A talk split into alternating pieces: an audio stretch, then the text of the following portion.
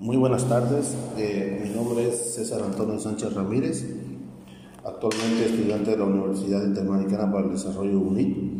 Me encuentro en el octavo cuatrimestre de la licenciatura en Derecho en la modalidad ejecutiva.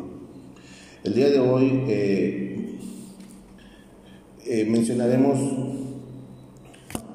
en este caso, de acuerdo a la materia de Derecho Internacional, eh, público las partes eh, en las que están constituidos los sujetos del derecho. Eh, comenzaremos con lo que viene siendo la personalidad jurídica. En ese caso, tienen la capacidad de un ente de adquirir derechos y contraer obligaciones pues, dentro de una orden internacional. El individuo actúa a través del Estado, de su nacionalidad, Sí, y pues podemos decir que el derecho mediante la fricción permite que el Estado afectado por un daño mediato lo represente. Eh, hay casos en los que los individuos son titulares de derechos y obligaciones en el orden internacional y pueden poner en marcha los mecanismos procesales para la reparación de sus derechos o los actos que les hayan sido violentados y pues podemos decir que tienen una personalidad internacional. En este caso, los sujetos del derecho internacional podemos encontrar los estados, las organizaciones internacionales, la iglesia, la soberanía de orden militar, eh, sujetos ligados a la beligarancia, eh, etcétera, ¿no? En este caso, el individuo, ¿sí? que podríamos mencionar que para mí es algo muy importante, eh, tiene una personalidad pasiva y a través de tratados y con cierta participación, eh, pues se activan en el plano internacional, eh, directamente en el campo de derechos humanos.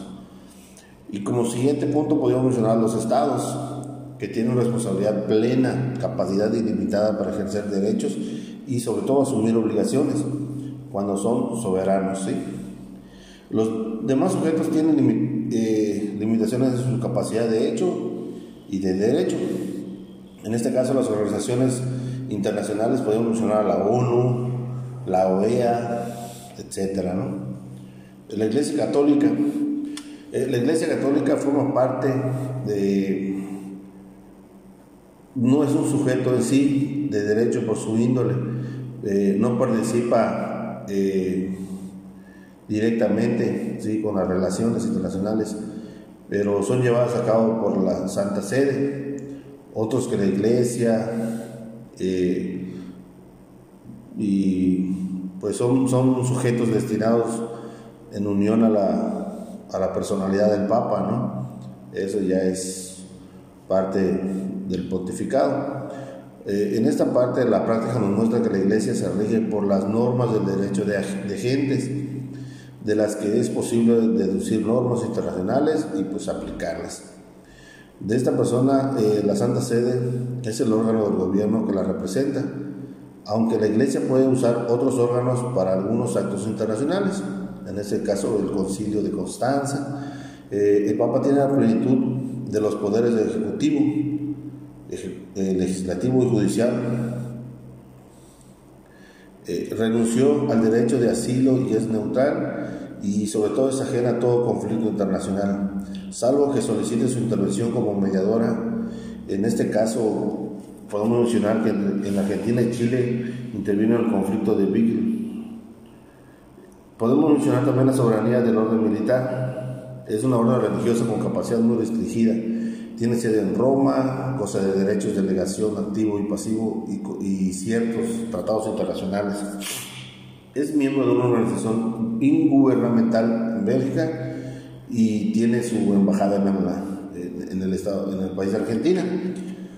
Eh, hay sujetos ligados a, como siguiente punto, sujetos ligados a beligerancia. Un punto se levanta en armas en contra del gobierno, Estado, ¿sí? el grupo insurgente carece de personalidad internacional. Para esto se tienen que reunir ciertas condiciones como Estado para poder serlo. Eh, en este caso, tiene que reunir condiciones de poseer un territorio, una población que habite el territorio y un poder público que se ejerza sobre la población y el territorio. Tiene un gobierno y es soberano. La identidad del Estado, eh, este se presenta cuando cambian algunas condiciones que sustentan la posibilidad y sobre todo la, personalidad internacional, abarcando lo que y cumpliendo con las características que son territorio, población y gobierno. En los dos primeros eh, actúa la teoría de la sucesión y en la tercera se representa la cuestión de la continuidad de su identidad. ¿Sí? Eh, podemos encontrar que las formas de organización de los estados siempre está por Estado federal, Estado unitario, confederaciones, etc. Eh, los estados y territorios neutralizados podemos decir que un estado soberano y con, con personalidad internacional puede ser neutralizado a perpetuidad por un tratado internacional. Se imposibilita legalmente para declarar la guerra o formar parte de alianzas que puedan conducirlo a una. ¿sí?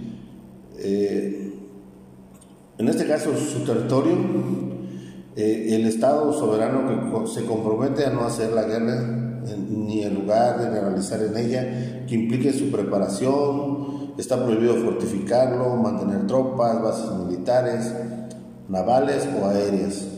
Eh, eso está Estrecho Magallanes, Argentina Chile, Canal de Suecia y la Reina.